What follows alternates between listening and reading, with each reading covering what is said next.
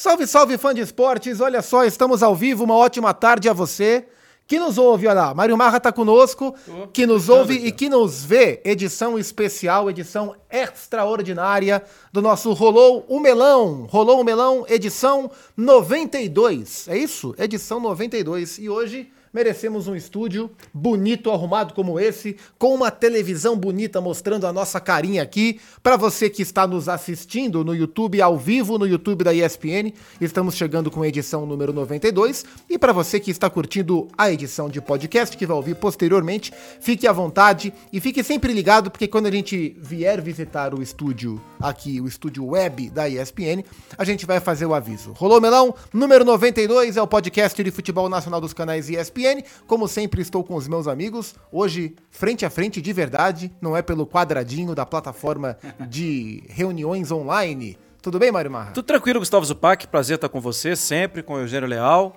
E ansioso, porque Campeonato Brasileiro, vou falar uma coisa entre nós. Não preste atenção, é só entre nós. Campeonato Brasileiro, a gente ama, mas o Campeonato Brasileiro acaba com a gente. É. Porque a gente trabalha, trabalha, trabalha, fica vendo todos os jogos, são 10 jogos. De vez em quando eles fazem um negócio desse, ainda bem que são só nas últimas rodadas, né? 10 jogos seguidos, o campeonato espero que já esteja decidido, né? Mas é muito jogo, acaba com a gente. Mas a gente gosta. Gosta, gosta muito, gosta tanto que passa horas e horas e horas colhendo dados e dados e dados para fazer o melhor programa possível. Não é, Eugênio Leal? Tudo bem? Tudo bem, Zupac. Um abraço para você, para o Marra, para os fãs de esportes que hoje estão podendo ver a gente essa semana, né? Muito legal estar aqui com vocês. E é isso, né? Eu fico me perguntando, eu não consigo entender ainda por que o, o calendário do futebol brasileiro prevê a abertura do Brasileirão apenas para o mês de abril. Uhum. Eu acho que já passou da hora da gente estender isso para a temporada inteira e aproveitar as datas de meio de semana para encaixar as outras competições. É claro que eu acho que tem que cortar um pouquinho de algumas competições, mas esse, esse é um outro debate. Mas é possível, em função do número de datas, você começar o Brasileirão no início de fevereiro levar até dezembro. E dá e calendário, no meio de semana fazer as outras coisas. E dá calendário para times que não têm calendário. Sim, que claro. dependem do final do estadual para ver se vai dar para sobreviver e tal. Você vai ter calendário é, esse ano o brasileiro vai ser um pouco diferente do, dos últimos, porque ele já vai ser menos atacado pelas datas FIFA, né? Não teremos jogos. É, e teremos jogos próximos, o início e o fim da data FIFA, e o que vai ter algum impacto em jogadores que vão viajar. Mas não teremos jogos na data FIFA, o que vai espalhar um pouco mais as partidas e, na teoria, vai aliviar um pouco mais para os clubes. Como você já percebeu, o Rolou Milão número 92, faltando oito edições para a nossa centésima, que acho que já vou até deixar aqui de antemão, pode ser perfeitamente nesse espaço aqui, né? Acho que a centésima tem que ser nesse salão de festa bonito, nesse buffet bonitão, com serviço all inclusive para todo mundo. Mas o Melão dessa semana é para falar sobre o Campeonato Brasileiro. Você que está nos assistindo ao vivo pelo YouTube da ESPN, é, pode participar através do chat, evidentemente, sem ficar falando o nome de político, porque a galera gosta de entrar em chat do YouTube para falar fulano, fulano, sabe? Nome de político. E sem ficar xingando o coleguinha também. Pode participar do debate com a gente. Não é comum a gente estar no YouTube da ESPN, mas hoje estamos aqui para a gente conversar bastante sobre o Campeonato Brasileiro. Vou abrir aqui o YouTube. Isso. Tire o som, porque senão o som vai direto aqui para cá. Enquanto o Mário Marra abre o YouTube, eu vou contar sobre a rodada de abertura né, do Campeonato Brasileiro. A gente está falando numa sexta-feira, hoje é dia 14 é, de abril. A partir de amanhã começa o Campeonato Brasileiro, né? Tem o jogo do líder, o Palmeiras. O líder, o atual campeão, né? O atual campeão. É o líder, considerando a classificação é. da final do campeonato do ano passado. Da última rodada, né? É o, é o detentor do cinturão. O Palmeiras recebe o Cuiabá às 4 horas da tarde. Também no sábado, às 4 da tarde, tem um interessante América Mineiro e Fluminense. América, né? O único América. América e Fluminense. É, às seis e meia também do sábado, Botafogo e São Paulo. Tem Bragantino e Bahia, com o retorno do Bahia. Tem Atlético Paranaense e Goiás. Tem Fortaleza e Internacional. E no sábado à noite tem o Atlético Mineiro recebendo o Vasco da Gama. O Vasco também voltando à Série A. No domingo, apenas três jogos, né? Uma rodada muito mais de sábado do que de domingo. Você ver aí já na nossa tela. No domingo, às quatro da tarde, o retorno do Cruzeiro visitando o Corinthians em São Paulo. É um jogo que tem team.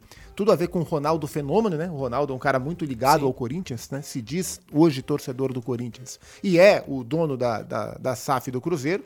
Inclusive, o Ronaldo falou em alguma das suas lives, eu acho que, que teria alguma coisa, é, alguma homenagem, algo do tipo lá na Neoquímica Arena, nesse retorno dele. Quatro da tarde tem o efervescente Flamengo contra o Curitiba, ainda com o Mário Jorge, né? Como técnico. Acho, acho improvável que até domingo chegue alguém para comandar o Flamengo, até porque os nomes que o Flamengo deseja estão fisicamente e geograficamente distantes.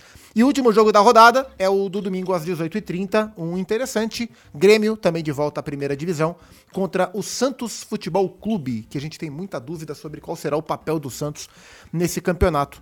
Eugênio, quando terminou os campeonatos do ano passado, a gente falava muito, falou, ó, o Brasileirão de 2023 vai ser o mais difícil, porque os times grandes que estavam frágeis e que estavam em Série B voltaram com SAF, né? O Grêmio estava menos frágil, voltou sem SAF.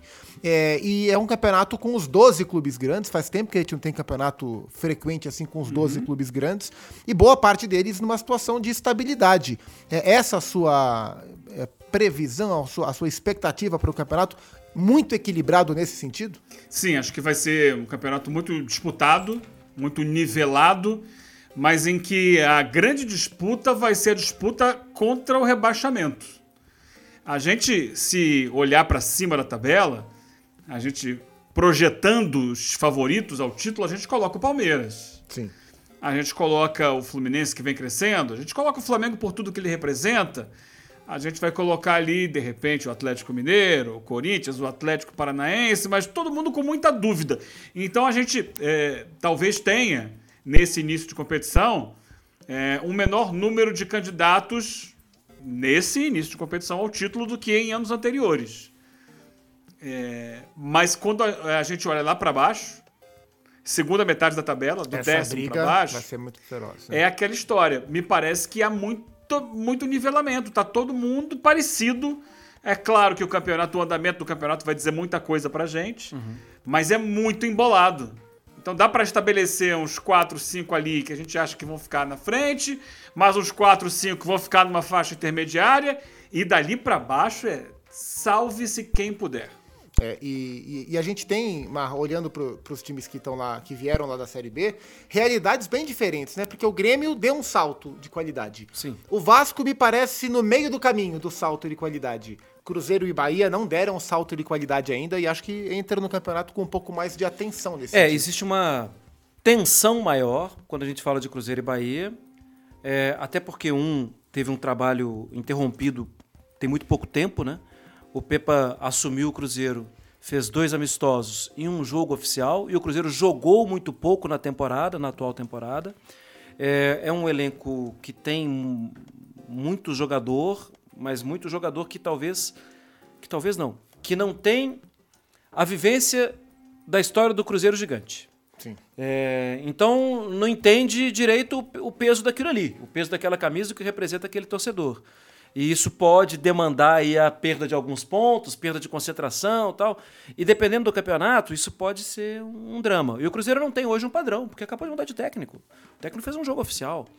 O Bahia eu acho que já mudou um pouco para melhor, por talvez ter captado um pouco mais. Porque todo o trabalho do Renato Paiva precisa de frequência e sequência. É treinamento. É amanhã, de novo. Então amanhã, mais um. Vamos para o campo. Ah, professor, vamos para o campo. Porque no campo as coisas vão se dar. E o Bahia já tem tido mais tempo de campo. Para o trabalho autoral no futebol brasileiro, como é o trabalho dele, eu acho que pode talvez dar algum resultado de impacto agora para início do brasileiro. E eu vejo situações diferentes no Grêmio e no Vasco. Eu acho que o Vasco pode fazer um campeonato. O Vasco melhorou muito o seu elenco, muito, muito. E acho que o Vasco foi evoluindo. Desde a primeira partida que a gente viu, naquele amistoso, lá nos Estados Unidos, Sim. até a eliminação no Campeonato Carioca, o Vasco foi evoluindo. E eu acho que tem solidez. Para quê? Não sei, mas eu acho que para não cair. Que é o primeiro Que é o primeiro, primeiro passo, sim, né? para não passar perto é, daquilo e, ali. E hoje a gente está numa realidade de distribuição de vagas que você brigar para não cair, você pode para Libertadores. Automa assim, é, o primeiro passinho você já está muito perto de muito uma perto vaga na Libertadores. É, um exemplo disso foi o Botafogo na temporada passada. Sim. E o Fortaleza, que ficou o primeiro turno inteiro entre lanterna e zona de rebaixamento e termina o campeonato buscando uma vaga de de, de repescagem, né? De, de possibilidade de pré-Libertadores. E eu vejo o Grêmio é, mais evoluído, sim. Mais evoluído dentro de ideia de jogo, dentro de. O Renato fez uma surpresa que foi no jogo de ontem. A gente está gravando hoje, sexta-feira. O jogo de ontem, pela primeira vez, jogou é, contra o ABC, jogou com três zagueiros. E ele mesmo falou: nem treinei isso é que foi ali conversando com os jogadores e tentando minimizar os problemas do time adversário, mas acho o Grêmio mais evoluído dos quatro. Eu já vou aqui começar a botar vocês para participar, né? Então essa é uma edição diferente do Rolô Melão. Então se você está ouvindo pelo seu tocador de podcast depois, né, da tarde dessa sexta-feira, entenda que é uma edição um pouco diferente. Tentaremos fazer outras, mas hoje tem a interação, né? O Fansport está tá ao vivo com a gente. Você que está no YouTube da, da ESPN pode mandar o link para os coleguinhas, para as coleguinhas e pode participar aqui com a gente. Boa tarde para o Que está aqui com a gente, a terapia vascaína. Terapia vascaína deve estar um pouco mais tranquila, deve ter feito bastante terapia no ano passado. Agora tá Faz sempre muito bem. É, mas se bobear tá caminhando para uma alta dentro da terapia vascaína. Um abraço para a galera. É, o Rob Cirqueira fala assim, é, ele já dá a classificação dele. Palmeiras primeiro, Fluminense segundo, Cap, Atlético Paranaense em terceiro, Flamengo em quarto. Esse é o G4 do Rob. É, Atlético Paranaense entrando aí, furando uma fila aí. Goiás, 17, Cruzeiro, 18, Curitiba, 19, Cuiabá, 20. Daqui a pouco a gente vai passear um pouco pela realidade dos clubes.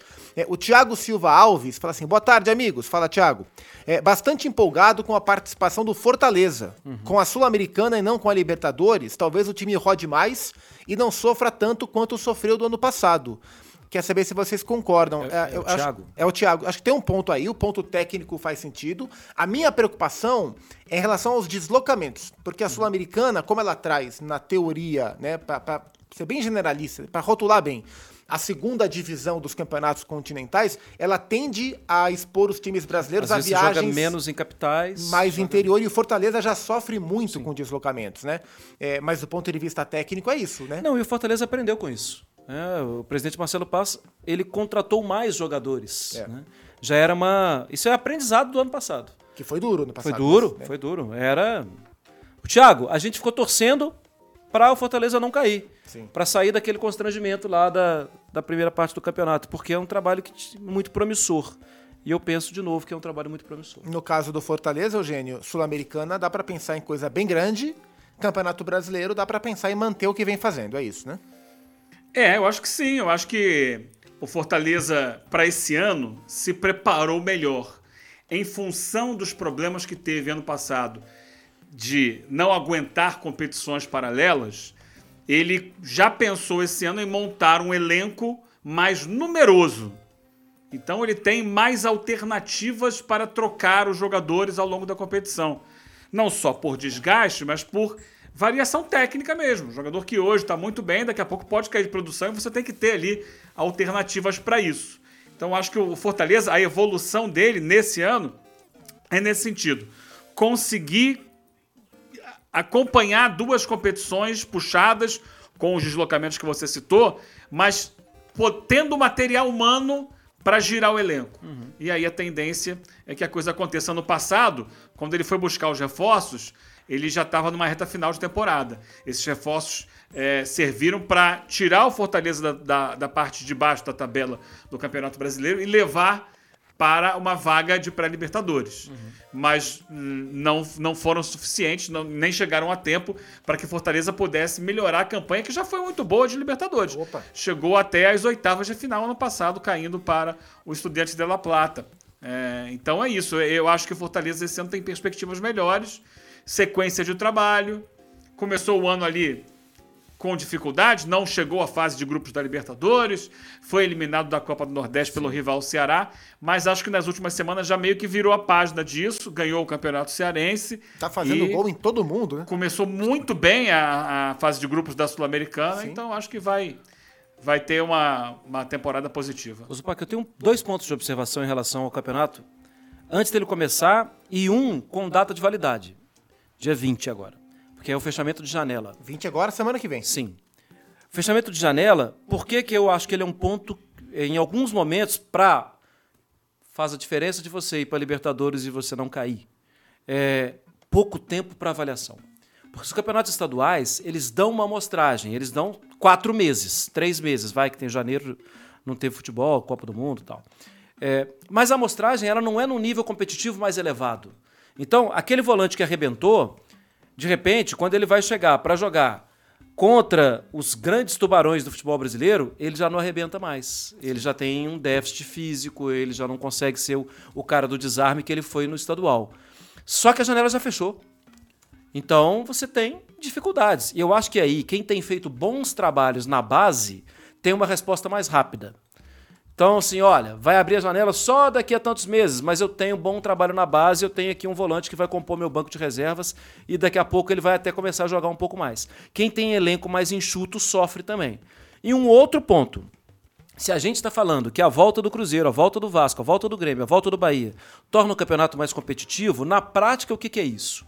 O campeão brasileiro da temporada passada, ele fez 81 não precisava fazer 81. Se ele fizesse 74, ele seria campeão. Sim. Porque o vice-campeão ficou com 73. Eu acho que esse ano, na prática, talvez ninguém bata 81. Talvez a gente fique nessa troca de pontos. É mais gente roubar. É todo mundo podendo isso. roubar ponto de todo mundo. Ah, porque eu vou chegar lá no Mineirão e vou espancar o Cruzeiro. Não, cara. Historicamente isso não acontece. Você vai perder ponto ali. Ah, vou ganhar do Bahia fácil na Fonte Nova. Fácil não, você vai perder ponto ali também. São camisas muito fortes, histórias muito fortes que trocam mais ponto. Tipo, o Juventude terminou o Campeonato Brasileiro na temporada passada com 22 pontos. É muito pouco. Foram duas vitórias, né? Acho. Três, eu acho. Três vitórias. É, ganhou no final, né? É isso. É, três vitórias. É muito pouco. Esse ano, talvez não tenha um sparring assim. Então acho que vai ter uma troca maior de pontos. Isso impacta no título, isso impacta também em Libertadores. O último que garantiu o grupo de Libertadores fez 58 pontos. 58 que foi pontos. o Fortaleza. Não, é, tô falando direto. Ah, tá. O, foi o Atlético Paranaense. Sim. 58 pontos talvez não seja, talvez seja até tranquilo. Um conforto. Para né? você conquistar isso. E para fugir do rebaixamento, foi 41. A gente sempre fala de 45, foi 41. Talvez suba. Sim esse ano talvez suba. É, e, e, olhando para baixo, né, a gente vai falar daqui a pouco sobre briga por título. O, Williams está mandando uma mensagem aqui sobre o esporte. A gente vai falar sobre Série B também, tá? Sim. Então a gente vai falar daqui a pouquinho sobre Série B também. E falaremos Aliás, sobre o seu esporte. Tem que fazer uma arguição aqui pro Mário Mar. É, e não, o esporte, é... acho, claro, vai ter, deve ter a perda do Juba, mas acho que vai subir. É, eu, eu vou eu vou te testar com os técnicos de Série A e Série B. Eu vou te testar. Anderson Moreira. Não, calma, segura, não, não, não, gasta cartucho. A gente vai falar também sobre os times lá de cima, evidentemente, na briga pelo título, porque é o que mais importa no campeonato, claro. Mas sobre a briga lá de baixo, é, eu, eu, acho que existe o desafio. É, existem três categorias de times que vão estar tá ali brigando lá embaixo. É, os times que vieram da Série B e que são SAF e que tem que e que não deram ainda o salto por uma questão assim porque nem, nem uh, o torcedor imagina que SAF é montanha de dinheiro uhum. e às vezes não é assim e pro nível de investimento por exemplo que o Ronaldo entende então, que então aí dos que subiram você está excluindo o Grêmio está excluindo o Grêmio sim tá. que acho que o Grêmio não vai correr risco de queda é, o Vasco eu acho que não mas não dá para garantir uhum. né? mas são sim o Vasco tem investido um pouco mais o Cruzeiro tem investido menos né então mesmo sendo SAF é, há um risco de, de estabilidade para essa para essa temporada e acho que o Cruzeiro corre muito risco o Cruzeiro na minha visão não tem um time de Série A pronto para jogar. Então, assim, três, três potes de, da galera que luta contra o rebaixamento. Os que voltaram da Série B e são SAF, correm esse risco, o que para o projeto seria muito ruim. Os times grandes que, permanece, que permaneceram na Série A, mas que mostram uma instabilidade administrativa, aí, econômica, técnica. Aí não é nem estagnação, é involução. É, tô falando de São Paulo, tô falando de Santos, né, o Botafogo, que é uma SAF, mas que voltou e agora não, não tá totalmente firme. E o que mais me chama a atenção, que eu acho que vai ser o, gran... o que vão ser os grandes desafiados do campeonato, que são os times de expressão média que permaneceram na Série A e que vão ter que combater esses, esse monte de time grande. Tô sim. falando de Curitiba, Cuiabá e Goiás. Sim, sim. Eu acho que eu tô tirando o América da conversa porque eu acredito na estabilidade do América. É claro que se o campeonato for ruim, o América pode correr risco, mas não de largada eu não vejo. Agora para esse trio, Curitiba, Cuiabá e Goiás, eu acho que esses três são os grandes desafiados do campeonato. É.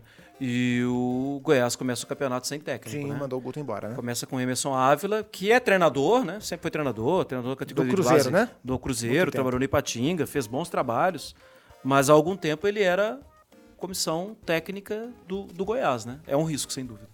Eugênio, é isso mesmo? Esses times, eh, eles vão ter que lutar contra times grandes, contra SAFs, para se manter, né? O, o, Curitiba fez o campeonato estadual ruim, o Cuiabá fez um bom. Cuiabá tem bons números, falaremos sobre os números do Cuiabá, que devem ser relativizados pelo contexto regional. É, Cuiabá e o, e o Goiás, que, que o Mário falou, que perdeu o campeonato estadual, tá sem técnico. Esses times vão ter que lutar contra muita gente pra ficar. É, o- é muito difícil a gente medir o Cuiabá, em que nível chega. O Cuiabá já vem de duas temporadas na Série A e fazendo campanhas ali. É, Ano passado oscilou um pouquinho, mas conseguiu se livrar. É, de certa forma, para um clube tão jovem, tão novo no cenário do futebol brasileiro, é, mantendo É, o normal era bater e cair, e não Sim. cair, né? É isso. É, e, e mantendo-se de forma é, competitiva na, na, na disputa ali. Então, é, assim como, por exemplo, a gente tem visto o América, né? É, agora, tem um outro exemplo disso daí, que estava indo muito bem e de repente oscilou para baixo, que foi o Atlético Goianiense. E a Chapecoense. É, a Chape acho que já vem sofrendo com mais dificuldades desde a, desde a situação lamentável lá do, do, do acidente, né? Ela conseguiu ainda por algum tempo ali se sustentar, mas depois acho que o clube como um todo perdeu bastante. Mas nesse passado mais recente, a gente olha para o Atlético Goianiense como um time que, a, a semelhança do América, eram equipes que estavam sempre ali disputando Série B, sempre na disputa da Série B, subiam e voltavam. Subiam e voltavam, mas eram fortes na Série B. É, há dois ou três anos, esses dois times subiram para a Série A e foram conseguindo ficar e chegaram a competições internacionais com relativo sucesso. Sim. Ano passado, eu acho que em função da competição internacional e de ter ido longe na Copa do Brasil, o goianiense não aguentou. E o Ceará? É, o Ceará também. O Ceará é outro exemplo disso. Se encaixa perfeitamente nessa situação. Então, de repente, não estavam prontos para um passo a mais. Mas, então a gente olha para agora e eu vejo o América mais um ano sedimentado. O América que está em competição internacional, está na, tá na Sul-Americana, mas me parece já ter um elenco que lhe permita fazer ali as substituições, trocar jogadores e manter um padrão de jogo. Tem uma sequência de trabalho de um treinador que saiu, mas voltou e tem uma ideia que está lá dentro do clube, que é o Wagner E Mancini. que tomara que não saia de novo. Né? É. Sim. Quando É. procurado for por algum clube grande desesperado. né? É, mas eu acho que agora ele próprio e os clubes grandes entenderam que é, a melhor solução ali é, é que ele permaneça. É, então a gente, e, ao mesmo tempo, nós temos clubes tradicionais que olham para o campeonato, a torcida olha para o campeonato assustada. Como, por exemplo, o Santos. O Santos, ó, o, o Merengues pergunta assim, ou ele afirma: Santos também pode cair. Pode cair. Pode cair. E essa conversa não é nova, né? Esse é o ponto, né? É uma conversa que vem se acentuando nos últimos anos. Eu acho que o departamento médico tem que dar respostas, né? Assim, devolver alguns jogadores O rapidamente. Soteudo tá pra voltar. Essa é a boa Porque, notícia. porque se você olhar, Zupac, do 1 ao 11, o Santos tem bom time. Eu acho também. Eu acho. Do 1 ao 11. E tem um bom técnico, não é ruim, não. O problema é, dificilmente o Santos tem conseguido colocar o 1 ao 11. E a pressão que o, que o clube sofre de anos anteriores, o Odair já falou sobre isso. Joga esses bons jogadores para um nível abaixo, né? Em- Empurra para baixo ao invés de puxar para cima. Você entra sempre tendo que provar, sempre sem confiança, tudo. Agora, a Vila é um caldeirão, a Vila é difícil, tem time que historicamente sabe o que é deixar três pontos na Vila, mas não dá para confiar só nisso. É preciso ter um crescimento. E, de novo, a janela fecha semana que vem. São Paulo corre risco. Hoje acho que corre, mas eu entendo diferente, assim. É, por quê? A gente viu o São Paulo derrapar em 0x0, 0x0, 0x0 para times que se comportam do mesmo jeito. Linha baixa, vem cá e me ataca, acha a chave para entrar na minha área. E o São Paulo não tinha a menor solução para isso, só o cruzamento. E era um festival de cruzamento. No Campeonato Brasileiro, quantos vão jogar com a linha baixa, encostados lá atrás dentro da área contra o São Paulo? Os times vão arguir, vão questionar. São Paulo, é o seguinte, eu também tenho capacidade de vencer você. E eu acho que o São Paulo tem, é elogiável, para mim, é dos trabalhos mais elogiáveis nesse sentido no Brasil, tem o melhor pé de pressiona do futebol brasileiro. Ou dos melhores. É difícil ganhar do meio campo do São Paulo. Os caras estão sempre ali, estão roubando a bola, estão em cima. O problema é, o que eu faço com a bola agora? São Paulo não desenvolve. O Eugênio trouxe muito essa ilustração na temporada passada e até na atual pra gente aqui no Sport Center. O São Paulo cria, mas cria sempre situação de disputa. É alguém que vai ter que disputar com dois zagueiros, é aquela bola alta lá que o seu atacante tem 1,80m e o zagueiro tem 2 metros. É sempre situação de disputa e em desvantagem. Então, roubar a bola o São Paulo sabe. O outro momento é preciso desenvolver melhor. E isso eu acho que em Campeonato Brasileiro pode ser bom para o São Paulo, que vai jogar contra times que vão dar mais espaço. O Jonas Lima pergunta se o Cuiabá cai esse ano. A gente já falou sobre o Cuiabá, vai ter que brigar para permanecer. O Bruno Kraus fala: o Inter todo ano decepciona a torcida. O momento, é, o Inter, que é o vice-campeão brasileiro, né, o atual vice-campeão brasileiro, vive uma temporada, por enquanto, de, de frustração. Né? Não, não é uma boa temporada do Internacional. O Eugênio, você se debruçou sobre os números nos últimos dias. O que é que você pesquisou? Né? Conta pra gente. É, eu iniciei uma pesquisa e a gente levou essa pesquisa para o Data ESPN. Uhum. E eles é, ajustaram os números, atualizaram os números, que são o seguinte. São atualizados até ontem, né, Eugênio? Isso. Até um dia antes da gente estar tá conversando aqui. Exatamente. Então isso inclui, esses números incluem os jogos do meio de semana pela Copa do Brasil. Dos times que vão disputar a Série A do Campeonato Brasileiro. Qual foi o comportamento deles neste ano? Então é um recorte 2023. Há muitas desigualdades ali, porque há clubes que jogaram somente campeonato estadual, há clubes que jogaram, como o Flamengo, Mundial de Clubes, Recopa Sul-Americana, Há clubes que jogaram Copa do Nordeste, outros Copa Verde. Então isso tudo tá, tá misturado. Né, Pré-Libertadores. Então há, há discrepância, e é claro que há discrepância entre o nível dos estaduais. Uma coisa é o estadual de São Paulo, outra coisa é o estadual de Minas, outra coisa é o estadual baiano, e, aí, e por aí vai. Ó, inclusive já temos no YouTube a primeira tela que é sobre o desempenho é. geral das equipes. Então é, é são várias telas que nós vamos mostrar para a gente tentar entender a partir da média de cada clube o que, que eles conseguiram fazer até aqui, eu acho que isso indica não exatamente qualidade maior de um de outro, mas característica de jogo. E até teste, né, Eugênio? Quem foi mais testado e quem não foi. Exatamente. Então a gente vê, ó, Fortaleza e Goiás, dos times da Série A, foram os que mais jogaram, 25 jogos, o Bahia 24, o Flamengo 22. Os que menos jogaram, o Cruzeiro 11 jogos. Nossa, 11 é muito pouco. Muito pouco, muito pouco. O Corinthians 15, o Inter 15, São Paulo 15, o Vasco 15. São 14 jogos de diferença de Fortaleza e Goiás para o Cruzeiro. É, olha, isso é quase uma, um, uma, um turno de campeonato brasileiro. É, é, é como se um é jogado, um não tivesse jogado estadual, é isso. Tem dois pontos. Um que o, o Cruzeiro está menos com menos ritmo, menos jogado. Sim. Por outro lado, ele está mais descansado, pensando no longo prazo da temporada, que a partir de agora é pesada daí para frente. É, é, aproveitamento, o Atlético Paranaense é o que teve o melhor aproveitamento ao lado do Grêmio, né? Os dois com 84,2. O Grêmio venceu o ABC ontem pela Copa do Brasil e se incorporou.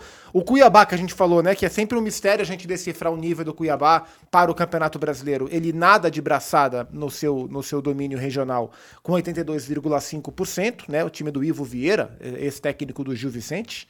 É, o Palmeiras, uh, e aí eu acho que vale um ponto, né? A gente tá falando do, do, time que joga o campeonato estadual mais difícil, que foi campeão paulista só com uma derrota e apresenta esse alto índice de aproveitamento, 75,4.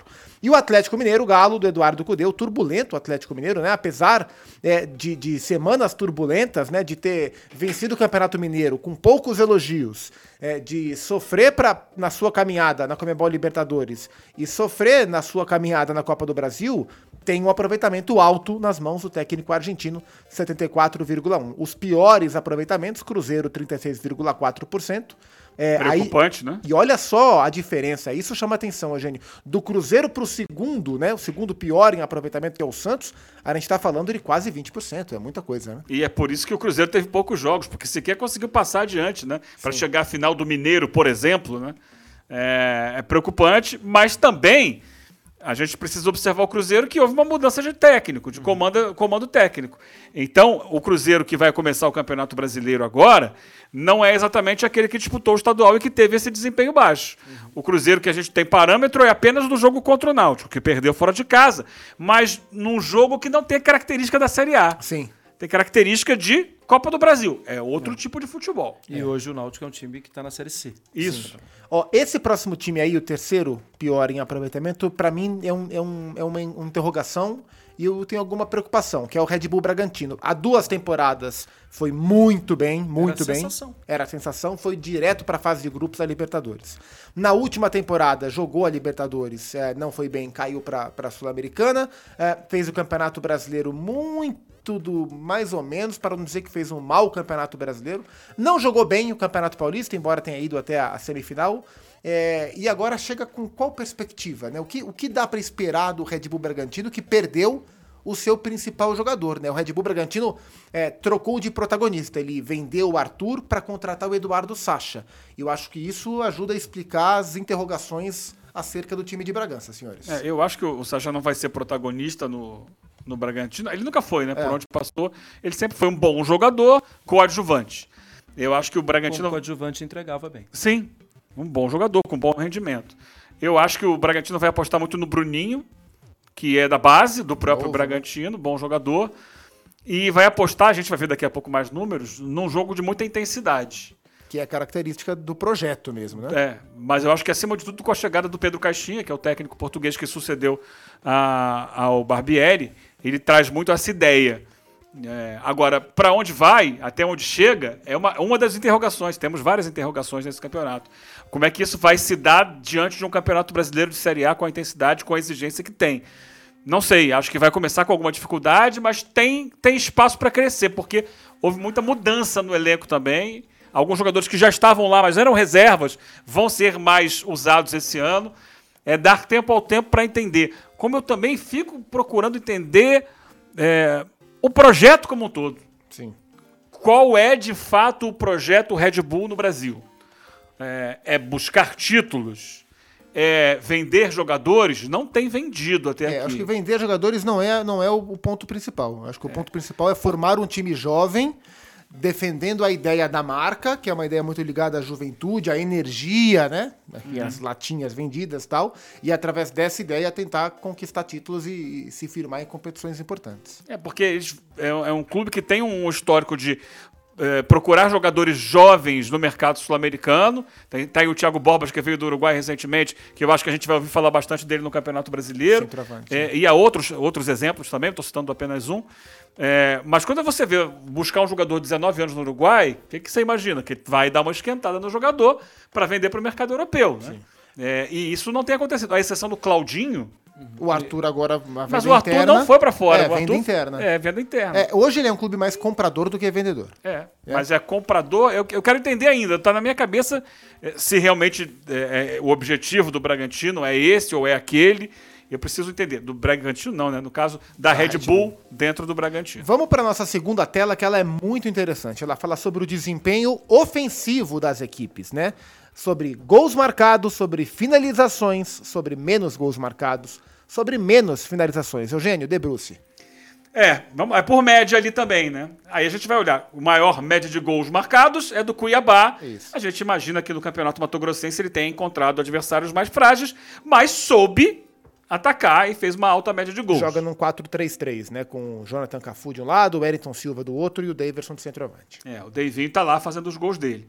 Aí a gente tem o Fortaleza, essa média de gols do Fortaleza. E ainda tem o Pita, né? O Isidro, Isidro Pita. que Quito, é o Paraguai, perigoso. tá no banco. Essa média de gols ela é, é, é, espalhada aí por campeonato cearense. O Fortaleza, como a gente viu, né? Tá entre os que mais jogaram. Quatro competições, né? Quatro Estadual, competições. regional, Libertadores e Sul-Americano. E é uma média alta para quem tá do jogando Brasil. tanto. Cinco competições. Quem tá jogando muito, tá fazendo muito gol. É um time que a gente já sabe, o time do Voivoda, que já fez muito sucesso nas últimas temporadas. O Fluminense, Sim. que é a sensação do, da temporada até aqui, o Fluminense do Diniz, muito alto. E o Atlético Paranaense, que fez uma média muito grande, era maior do que essa, no campeonato estadual, mas que nas últimas semanas empatou fora de casa com a Aliança Lima de na Libertadores, 0 a 0 Empatou com o Cascavel na final do Campeonato Paranaense, 0 a 0 Perdeu para o CRB na estreia da Copa do Brasil, 1 a 0 fora de casa. Três jogos São três Foi a- jogos sem marcar. E foi a primeira derrota na temporada, derrota pro, pro CRB. Lembrando que né, essa média de campeonato estadual, principalmente do Atlético Paranaense, ela é, ela é mais relevante do que outras temporadas, porque esse ano o Atlético jogou com seu time principal Isso. no Campeonato Paranaense e o Grêmio do Luizito Soares fecha aí o top 5 da média de gols. E o Grêmio é o único que tá no top 5 da média de gols e das finalizações. É, ele é o quinto na média de gols e o quinto na média de finalizações. Aí a gente olha para essa média de finalizações, olha em primeiro lugar o Coritiba. Sim, do Antônio Oliveira. Ou seja, Ou e, do Aleph Manga. e a gente vai olhar que também entre os com menos gols marcados, está o Curitiba em segundo lugar. Ou seja, foi o time que mais finalizou e o segundo que menos marcou. Tá faltando qualidade, Qualidade. na hora de decidir. Sim. É, e chama atenção o Inter como o segundo time que mais finaliza, porque não é muito o perfil do seu técnico, e é um time que tem o seu poder de definição frequentemente questionado pelo seu torcedor. Sim. E, inclusive, existe uma dúvida muito grande como deve ser o comportamento de ataque, né? Isso. Porque quando abre dois pontas, joga com muita dificuldade. Joga mal, na verdade, né? Acho que tem. a- precisa ter a volta rápida do Maurício, que é um jogador que trabalha muito bem a bola, que encosta nos atacantes e que não jogou. Aliás, Maurício que foi oficialmente procurado pelo Red Bull Bragantino, né? Perfil, jogador jovem, Sim. intenso, ofensivo. né? Sim. Que, aliás, é um grande comprador do Inter. É verdade, Praxedes. assim. É, mas o Inter tem muitas. O Inter é difícil explicar até. É, por exemplo, as, observa a cobertura do Inter pelas rádios gaúchas em jogos do Inter. E pega alguns perfis que você conhece de, joga- de, de pessoas que são colorados. O pessimismo fala antes de qualquer coisa. Sim. Antes do Inter entrar em campo, a turma já está pessimista. Mas isso não é assim natural. Isso foi acontecendo de um tempo pra cá. Porque o Inter foi vice-campeão brasileiro na temporada passada. E na temporada passada, o Inter viveu alguma euforia por causa da recuperação. É, atualmente, o Inter tem, sim, trazido um pouquinho menos de sono para o seu torcedor. Vou pedir para voltar essa última tela para a gente falar sobre o desempenho ofensivo, que tem um ponto interessante para a gente enxergar nela, que é a questão das finalizações, né? A gente vê aí o Red Bull Bragantino, assim como o Curitiba, é um time que um dos times que menos marca, porém dos que mais finaliza, mas tá me chamando a atenção ali, ó, menos finalizações. E aí a gente fala de um time que não falamos até agora, que é o Corinthians, né? O Corinthians que fez um Campeonato Paulista na minha visão, em termos de desempenho, de regular para bom, até que veio a eliminação pro, pro Ituano. Estreou bem na Libertadores com a vitória sobre o Liverpool do Uruguai lá em Montevideo. Estreou de maneira horrorosa, né, medonha contra o, o Clube do Remo na, na Copa do Brasil no- lá, lá em Belém do Pará. E é um Corinthians que finaliza pouco e perdeu o seu principal articulador pelos próximos dois meses, que é o Renato Augusto. É, esse índice de poucas finalizações ele preocupa, ele diz sobre o time do Corinthians, na visão de vocês, mirando o Campeonato Brasileiro? Diz, basta a gente lembrar o jogo que ele foi eliminado do, do Campeonato Paulista contra o Ituano, né? Ele não conseguiu gerar situações é, boas de finalização, né? Contra o Ituano que se fechou. É um time com dificuldades de chegar na área e resolver. E aí, o engraçado que ele finaliza pouco, mas ele não tá nas menores médias de gols. Sim. Porque ele finaliza com qualidade. Ele tem bons finalizadores. É. Roger Guedes, Yuri Alberto, o próprio Renato, né? Ponto. E- mas o, o problema é que ele tem que gerar essas situações com maior frequência para que os gols aconteçam, né? É o contrário de outros clubes, né? Que finalizam muito e, e- e fazem poucos gols. Estão longe dos, gol- maior número- dos maiores números de gols marcados, como a gente já citou aqui, o Curitiba, o Inter, etc. Curioso aí também é que a gente vai olhar que o Cruzeiro é o único que faz sentido. Ele finaliza pouco e faz pouco gol. tá ali, ó. 13 é o, quarto, né? Em termos de Sim. menor número de finalizações e o que tem menos gols em média, apenas um por jogo. Aí faz sentido, né? É, agora, Corinthians, Santos, Botafogo, América, é, eles precisam gerar mais, mais situações de gol. O Cruzeiro, ele é, o- é ele é o mais coerente da tela, o que não é uma boa notícia, é uma má notícia, né? É uma infeliz coerência. Nesse caso aí. Vamos para nossa última tela, que fala sobre estilo de jogo. Essa também é bem interessante, que fala sobre posse de bola, sobre nível de competição. Olha só, quem tem mais posse é o Atlético do Cudê na temporada, é o Fluminense do Diniz, até aí nenhuma surpresa. Olha aí o São Paulo do Rogério Ceni como o terceiro de maior média, o Cruzeiro, né? E o Cruzeiro essa média é, é a média do pesolano, né? Praticamente. É a chamada média eh, estéreo, né? Isso. Porque a gente viu que ele finaliza, é o que menos finaliza, um dos que menos faz gol, mas tem uma das maiores médias de posse de bola. Tem a bola e não faz nada com Mas o ela. Campeonato Mineiro ajuda a explicar, né? Em que os times jogam muito recuados contra o Cruzeiro, contra o Atlético, contra o América. E aí vai ter muita posse de bola, mas não consegue É. É, mas o América e o Atlético não tem esse problema É assim, todo. mas É, é, e- Embora o Atlético esteja ali em primeiro de posse de bola. É, que no caso do Atlético, ele é um time, que- é um, um time que tem mais qualidade do que os dois para resolver esse problema. No caso do América, é o time que tem o trabalho mais avançado para resolver esse problema. E o Cruzeiro até tinha o, o Pesolano, né? Que era um trabalho em nível avançado também para nossa realidade. Mas não teve um bom campeonato. O Bahia fecha o top 5 da média de posse de bola. Que é Men- uma ideia do Bahia, do, Renato City, Paiva, é, do Grupo. City. Tem a ver com o grupo, tem a ver com técnico, as escolhas se complementam. Menos posse, eu mas acho isso... manter essa posse no Campeonato Brasileiro é muito Ah, é, difícil. essa, é a- essa é a dificuldade do, do 60%. Bahia. Menos posse eu acho muito interessante, porque eu acho interessante, porque a gente está acostumado a ver os times com menos posse terem menos resultados, só que às vezes é o é o contrário. A gente tá, os dois que lideram essa, essa tela, dentro das suas ambições, têm resultados, que é o América do Mancini e o Atlético Paranaense do Paulo Turra, mas que conserva características do Scolari. né? Mas é bem diferente de quando a gente compara com outros campeonatos pelo mundo. Por exemplo, o Burnley, nos bons tempos de Premier League, o Crystal Palace, nos- quando você olhava lá que o índice era de 30%. Sim. 45 é quase 50. Não tem assim um time que jogue por uma bola. Isso fala sobre o, o nível, da competitividade do campeonato, É, né? eu acho que. Ah, ah, porque sim, quando aquele Crystal Palace do passado, ah, o Wolverhampton do passado, esse time jogava por uma bola e ganhava com um contra-ataque do Adriano Traoré, tava lá, gol do Raul Jimenez. É, isso não é a realidade, porque o América não tem 30% de posse de bola, o Atlético Paranaense não tem 28%. A gente está falando de 45%, e 45% é quase 50%, é muito mais perto disso. É, mas o curioso é quando a gente correlaciona com a, com a linha do lado ali, né? É. O América é, é, é o que tem menos posse de bola e um dos que mais tem duelos. É, vamos, vamos voltar, No- Matheus. Pode em botar aí a média. tela de novo? É, aí, ó. só. Mais duelos e menos duelos. A gente tá falando sobre nível de competição, nível de intensidade, força pra jogar, Eugênio.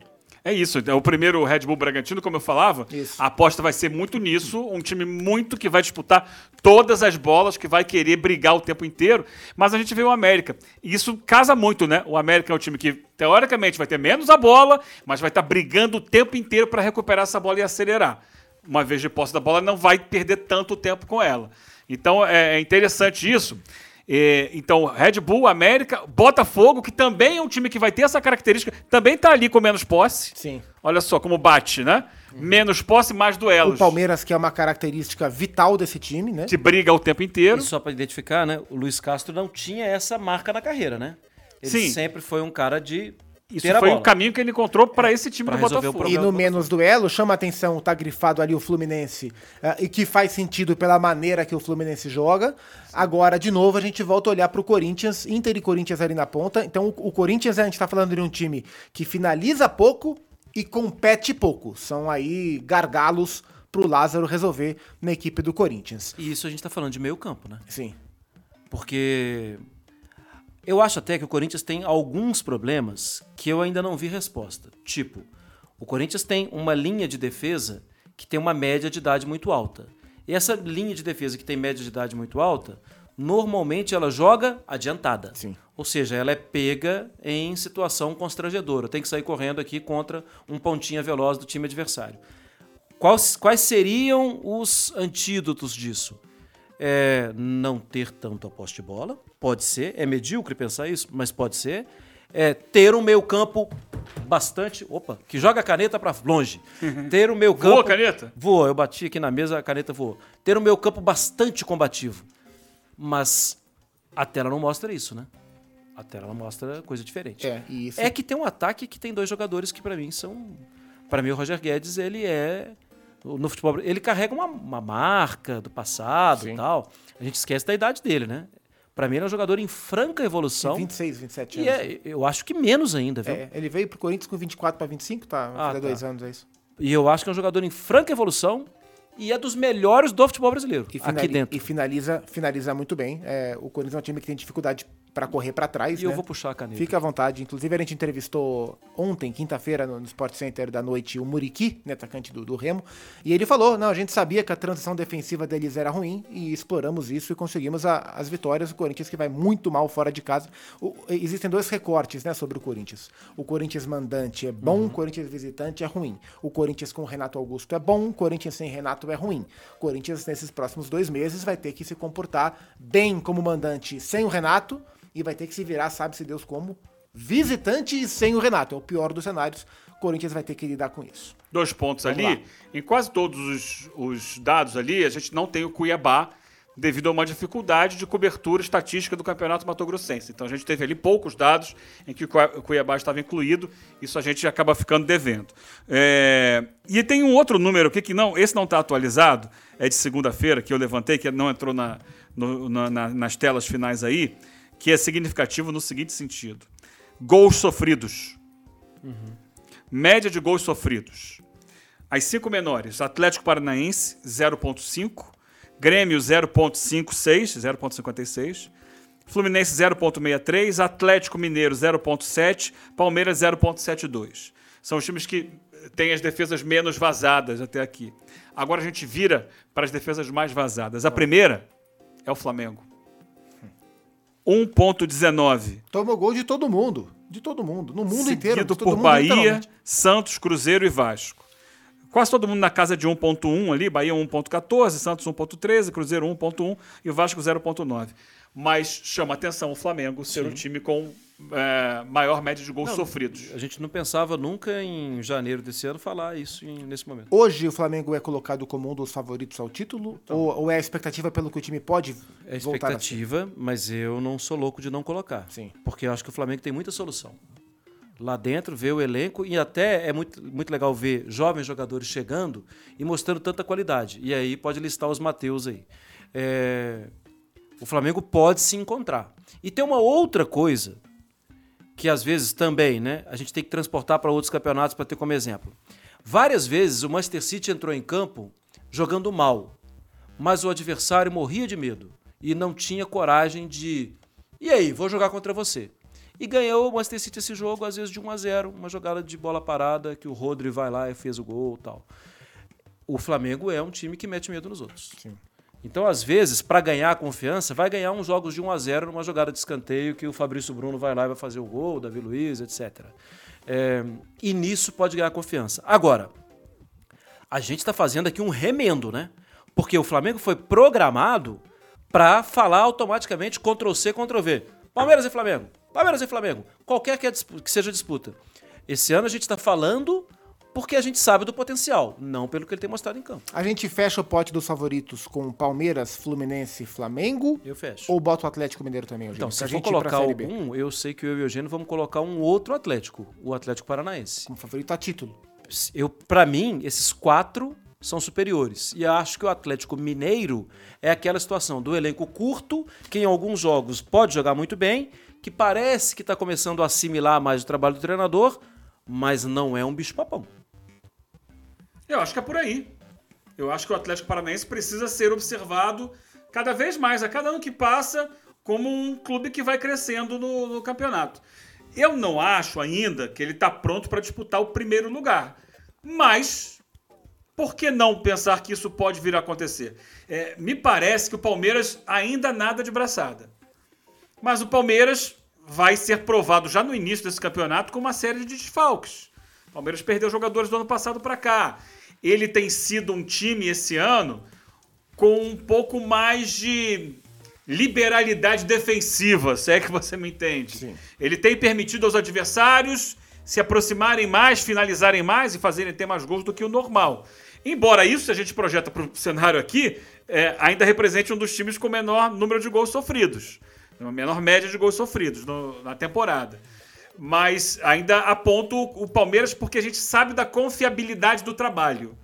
O Fluminense é um time que vem encantando a todos e para quem a gente olha em crescimento, ele vem, ano passado foi melhor do que o ano anterior, que foi melhor do que o ano anterior, e para esse ano ele agrega mais jogadores de qualidade, com as chegadas especialmente do Marcelo, mas também do Keno, e de jogadores que vêm para compor elenco, como o Lima, mas que sempre tem entrado. A subida do Alexander da base, que já jogou o finalzinho do ano passado, mas agora com outra personalidade. É, com um menino como o Giovanni, a chegada do Lelê para ser um reserva do Cano, de vez em quando poder descansar o Cano. O próprio John Kennedy, que tem tido uma vida atribulada ali, um jogador da base, revelado no Fluminense, mas que até agora não se firmou no Fluminense, mas que pode aproveitar o bom momento e crescer também. Segundo o Diniz, vem trabalhando como lateral direito. Ele quer explorar o John Kennedy como lateral direito. É, Achei mas ele muito- entrou no jogo é. contra o Paysandu como atacante. Ele é, inclusive, veste a camisa 9. Mas é um jogador de velocidade, que pode trabalhar isso, como ele fez com o Caio Paulista, trazendo o Caio Paulista para lateral esquerda no passado. Então a gente vê o Fluminense com o potencial de crescer. A esse potencial de crescer, o campeonato vai dizer pra gente até onde é. É isso. Eu vou pedir pro Eugênio virar o seu microfone. Isso. Assim, melhorou. Apontada pro Shell, como diria o professor Luxemburgo. Ah, e antes de a gente falar de Série B, é, só um, e eu, eu vou questionar o Mário Marra sobre os técnicos, o desafio dos técnicos de Série A do Manda. Mário Marra. É, levantamento que eu vi no Twitter do nosso grande amigo, colega e inspiração, Jean Oddi.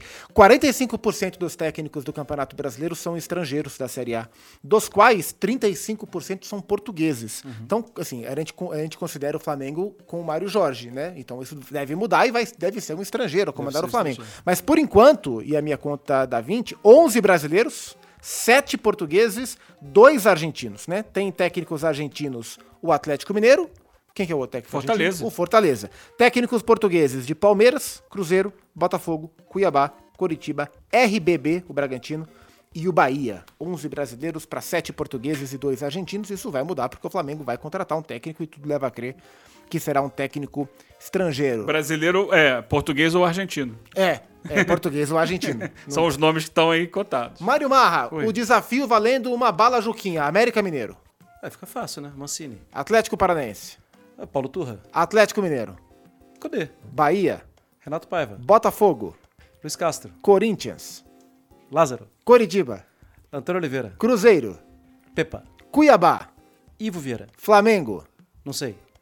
Mas por enquanto é o Mário Jorge. Mário Jorge. Não é o Lobo Zagalo. Fluminense, Fluminense Diniz. Fortaleza, Voivoda. Goiás, Goiás não tem, por enquanto, tem sido Emerson Ávila. Grêmio, Renato Portaluppi. Internacional. Mano Menezes. O Palmeiras, atual campeão. Ah, posso pensar? Abel. Bragantino, Bragantino, Pedro Caixinha. Santos, Santos, Odair Helma. São Paulo São Paulo, Rogério Senna. e o Vasco da Gama. Vasco da Gama, Barbieri. Pra série A é mole, eu quero ver Série B. Isso aqui foi só pra esquentar. É, Não, só mas- aquecimento. Já, já dá um batimento cardíaco É, acelerado. aqui Deixa é. eu dar uma olhada como é que tá o batimento É, cardíaco. e para você que está ouvindo o podcast é, posteriormente, como geralmente acontece, né, no seu tocador de podcast, É. ele não viu sem papel nenhum. Assim, Tem um papel na frente, mas não tá nada escrito ali. Ali é conta do Mário Marra. Não, é coisa de muita coisa pra É, Série B pra gente. Ele respondeu de bate pronto, você que tá com a gente no YouTube, ele tá crescendo Agora é que eu aqui. quero ver.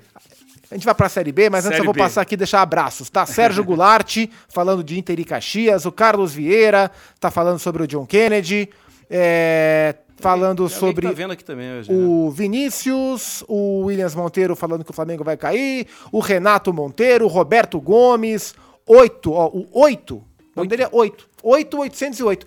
Tá bonitão o estúdio, hein? Gostei, Tá, é muito tá bonito bonitão. mesmo. O Charles Hoskinson fala que o Flamengo desse jeito aí é meio de tabela, o Diego Alexandre é rubro-negro, o Sol, ou a Sol, fala que Cuiabá, Goiás, Curitiba e Cruzeiro vão cair. Quem mais que eu não passei por aqui? Tem o Batman, Batman Dark Knight, ele tá provocando um monte de gente. Batman. Lucas Reis, atacante que mais perdeu gol. Pedro Raul. O Marlon tá falando É aqui. perdido muito mesmo. Tem, pra fazer. Mas é- foi o que mais fez na temporada É, passada. ano passado foi Com- teve uma média altíssima. E com pou... Eu fiz esse levantamento na época do Goiás. Ele fez boa parte dos seus gols, acho que 19 12 de 19 com bola rolando, com um toque na bola. Não, acho que dos 19, 12 foram com bola rolando. Dos 12, acho que 9 com um toque na bola. Assim, de primeira, a bola passava, ele marcava. E o Tangerina, que é otimista, fala assim: o Vasco vai ser campeão, vai pra Libertadores e vai jogar o Mundial de 2025.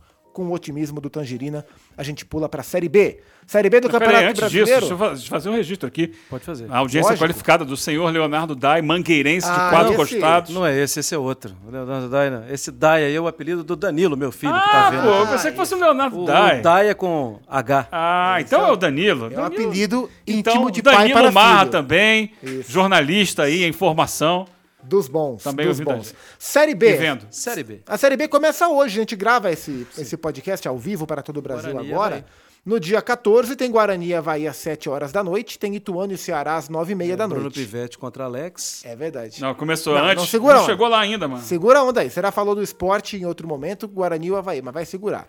Tem Ituano e Ceará. E no sábado, Vila Nova E não se contém. e o Novo Horizontino, E Mirassol e Batista. Chape. Ricardo Catalá e Argel. Olha, Argel Fux, hein? Foi do resenha aqui recentemente. Sampaio Correia Atlético Goianiense. Evaristo Pisa e Atlético Goianiense que é, é, deu um- uma falhinha. Mozart, Mozart. O Mozart tá em algum clube, sempre, sempre. Juventude e Botafogo jogam no sábado à noite também. Pintado e Adilson. CRB e Esporte não tem data ainda. É, Louser e Anderson Moreira. Bom trabalho do Anderson Moreira. No E do domingo, Louser também. três jogos no domingo. Criciúma, Criciúma campeão, hein? Tom Bense. Tencate, e Chamusca. Chamusca, Tom Bense fez um jogo honesto com o Palmeiras. Londrina e ABC. É, Galo e Marchiori. Não, Galo da Série A. É, Alexandre Galo. Alexandre Galo e o Fernando Marchiori. Vitória e Ponte Preta no Léo domingo à Condé noite. e Hélio dos Anjos. Vamos fazer o seguinte? Já fez a arguição. Tá feita a arguição. E eu vou te Ele colocar tava na doido roda. pra essa arguição. Ele, ele cravou, assim, Mário Marra cravou os 20 da Série A e os 20 técnicos da Série B. Passemos a Série C, então. Ah, aí, essa não tá Aí complicou. gravada, hein? Aí complicou. Maringá. ah, é D. É o Jorge Castilho. Remo, Ah, Marcelo Cabo. Marcelo Cabo. fez um grande trabalho. É, e a gente poderia falar também do Náutico, dado Cavalcante, É mas isso. tudo bem. vai. É, Mas a gente vai falar de Vitória. Vitória e Ponte Preta é um jogo do domingo às 6 horas, né? Às Vitória? 18 horas. O Vitória que Vitória do volta. Léo Condé? Volta à Série B Essa é a Vitória, dica? Mário Marra. É isso. Essa é a dica. Essa é a dica. É, então, Zupac, eu só fiz um, um- Também eu fiz alguns levantamentos, que quem acompanha o Melão há mais tempo, a Série B da atual temporada, ela tem sete clubes do Sudeste. Na temporada passada ela também teve sete clubes do Sudeste. Só que agora ela tem seis de São Paulo. Na temporada passada eram quatro. Então tem. Talvez tenha um favorecimento aí para aqueles clubes que vão viajar menos. Numa dessa daí, né? Tem muito jogo dentro do próprio estado. Tem quatro times de Santa Catarina. Sim. Isso pode ser bom também para os times catarinenses, que vão ali, em algum momento, viajar menos. E olha que o Brusque caiu, né? Sim. Seis do Nordeste, dois do Centro-Oeste, todos dois de Goiás. A Série B. O que foi necessário para ser campeão para a temporada passada? Campeão bateu com 78. O quarto lugar, 62. E aqui um número diferente da Série A. Para não cair. Para não cair, 44. A Série B é bem mais dentro daquela realidade que a gente falava de Sim. tem que buscar os 45 pontos. Para a Série B, 44 você não cai.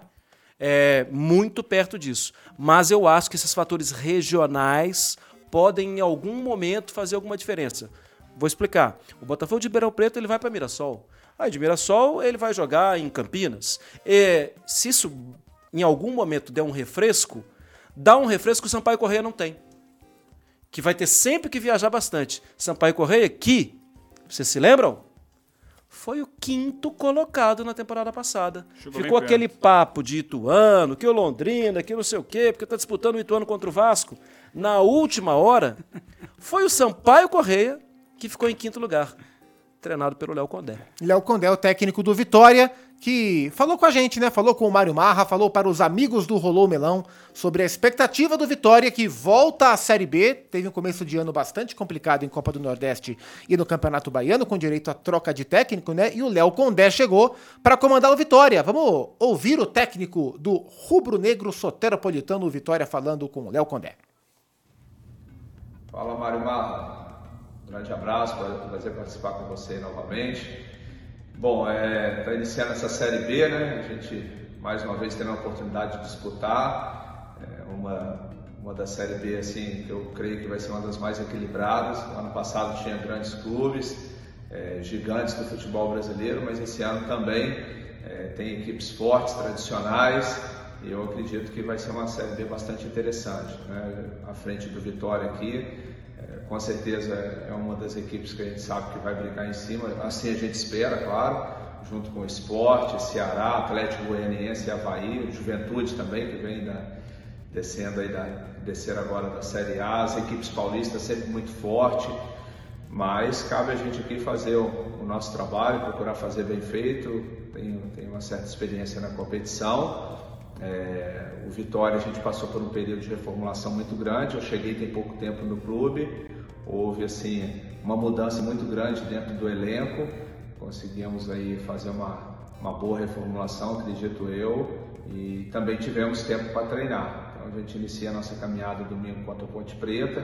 E eu espero que no final do ano a gente possa estar tá comemorando o acesso junto com o torcedor do Vitória. Boa sorte, boa sorte ao Vitória do técnico Léo Condé, Vitória que estreia contra a Ponte Preta. Senhores, hum. é, é, uma Série B sem times grandes, estamos falando de quais favoritos? Eu acho que o esporte é o principal favorito. É, aí vem uma turminha. O Léo destacou o Atlético Goianiense, destacou o Ceará. Eu acho que eles vêm com candidaturas muito fortes. O Ceará é um time forte, bem treinado pelo Morínigo, que tem experiência também em Série B, tem experiência em Série A e tem experiência em Série B, com o Curitiba. Mas eu quero destacar alguém que vem correndo por fora nas últimas temporadas: o CRB. CRB vem correndo por fora com trabalhos sólidos, campeão agora. O Copete, Jonathan Copete, era reserva desse time, aos poucos foi buscando espaço, está começando a fazer gol, tem sido mais decisivo, importante. Acabou de vencer o Atlético Paranaense. Se você olhar a escalação do Atlético Paranaense, era o Atlético Paranaense Sim. que jogou contra o CRB. Esse time tem pouquíssimas derrotas. É, foi perder a primeira vez para o Bahia, depois perdeu também, aproveitando classificação também é, em Copa do Nordeste. Eu acho que o CRB pode aprontar, fazer uma graça. Mas é um campeonato muito longo. E eu quero falar uma coisa do discurso do Léo Condé. Porque nas últimas temporadas, eu sei, o Vitória volta agora para a Série B, o Vitória entrava em campo batido. Porque o discurso era, tá difícil, muitos problemas, vamos tentar, vamos fazer aqui quase que um milagre pela manutenção, não sei o quê. O Léo Condé ele chega falando, não, a gente sabe do tamanho do clube, a gente precisa fazer alguma coisa aqui tem algum maior? Sim, o, o, Vitória é um time grande. Sim, sim. Vitória é um time que a gente conta um caso recente aqui de um case de insucessos. Mas, se você volta no tempo, você tem um case de melhor base do Brasil, de não sei o quê. Não era isso que a gente falava na década de 90? Sim, o clube Ou que ficava na Série A o tempo inteiro. Sim, disputando títulos, né? Sim. né? Eu acho que o Vitória está tentando uma reconstrução. Para mim, seria uma surpresa se subisse. Mas se fizer um campeonato bom, pode ser o um passo importante para a próxima temporada. É um G4 de Série B muito mais disputado, né, Eugênio? Sim, a gente. É, eu também acho que o esporte é o, grande time. Sim, vem jogando muito bem. Mas acho que o Ceará está muito perto disso. Muito perto, se não colado é, com vão, ele. Vão fazer a final da Copa do Nordeste. É, exatamente. Verdade. Com muito transmissão perto. da ESPN, diga-se. É, eu queria acrescentar mais um time aí. Que não vem de um um bom desempenho no início do ano, mas é um time que em Série B está sempre ali. E que esse ano tem uma novidade. Isso, concordo. É, é o Havaí, é isso? Não. é que eu ia falar que em Série B, o indivíduo ajuda muitos jogos. E acho que os dois principais jogadores da Série B são Wagner Love, e aí a gente vai olhar para o Juba também, no esporte, os dois uhum. estão no mesmo time, e o Nenê. É, mas é. Juventude, é. é. Mas o Nenê no Juventude, eu não coloco o Juventude ainda nessa, nesse hall. Acho que ele pode chegar. Mas eu acho que quem está sempre disputando Série B o é o Havaí. E o Havaí é diferente esse ano, né? Que está apostando no trabalho do Alex, que pode trazer algo diferente e que pode fazer com que a gente se interesse para dar uma olhadinha com mais calma. É, teve um insucesso, e o insucesso permitiu mais tempo de trabalho, de preparação. E é um, um time. Você estava lembrando do, do CRB há dois anos, né? O Havaí conseguiu na última hora. Vaga disputada por CRB, CSA Isso. e Havaí. E na última hora ele conseguiu a, a, classificação, na última rodada ali, aquele gol no final, tal, vai um, vai outro. Eu acho que a gente não pode tirar da, da briga por, por uma vaga, não, porque é um, é um clube, é um estado que parece ter perdido um pouquinho de força nos últimos anos, mas a gente vai ter ali é, Criciúma, que foi o atual campeão estadual. Né? Sempre, se não perto de subir, mas sempre sendo um adversário chato. A Chape, tudo que já fez e não fez, né, nas suas idas e vindas, mas é, mostra a força do Estado Sim. como um todo, do futebol de Santa Catarina. Então, eu acho que o Havaí, nesse momento, é um time que pode trazer algo diferente. Mas se fosse para apontar um, apontava o esporte. Tá jogando um futebol bem interessante, fazendo muitos gols, né? É uma Série B com, com as potências regionais marcando presença, isso vai ser bem interessante.